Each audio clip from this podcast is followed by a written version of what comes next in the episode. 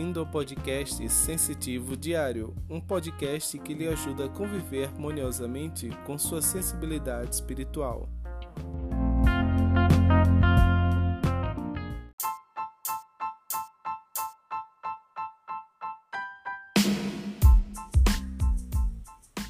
Olá, seja muito bem-vindo e muito bem-vinda a mais um episódio do podcast Sensitivo Diário. No episódio de hoje, vou ensinar um pequeno segredo sobre como escolher bem os alimentos se valendo de sua sensibilidade espiritual.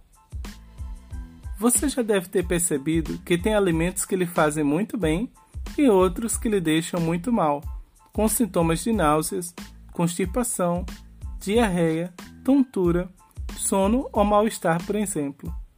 Isso acontece quando consumimos algo que não está adequado para o nosso padrão energético pessoal.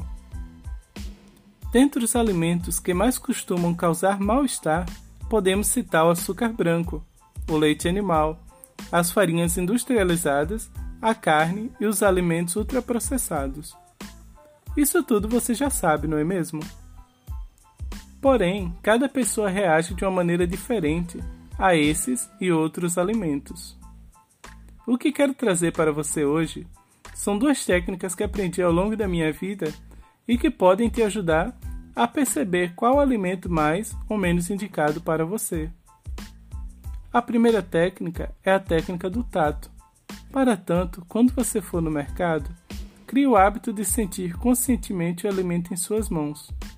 Veja como seu corpo reage a ele e quais percepções tal alimento lhe traz. Esse é um método bastante simples e você pode se impressionar com os dados obtidos por meio dessa técnica. É possível saber, por exemplo, se a fruta está doce ou madura, azeda ou mesmo estragada, e se tal alimento lhe fará bem ou não. A segunda técnica eu aprendi observando os animais.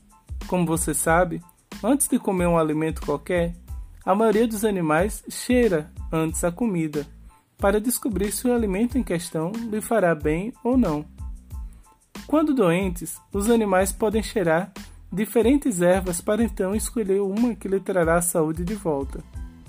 É por isso que chama esta segunda técnica de técnica do olfato.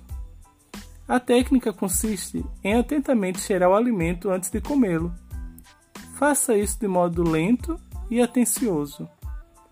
É interessante notar que, se por exemplo você tem alergia ao leite ou ao glúten, o simples ato de cheirar tais alimentos antes de consumi-los podem desencadear em você os sintomas comuns que você sentiria ao consumi-los. Esta técnica é muito efetiva. Ela pode lhe ajudar a evitar os desconfortos provocados por uma alimentação desequilibrada ou impensada. Estas foram as dicas de hoje. Que tal colocá-las em prática agora mesmo ou na sua próxima refeição? Espero ter ajudado e contar com a presença nos próximos episódios. Desejo grande luz e paz. Até a próxima.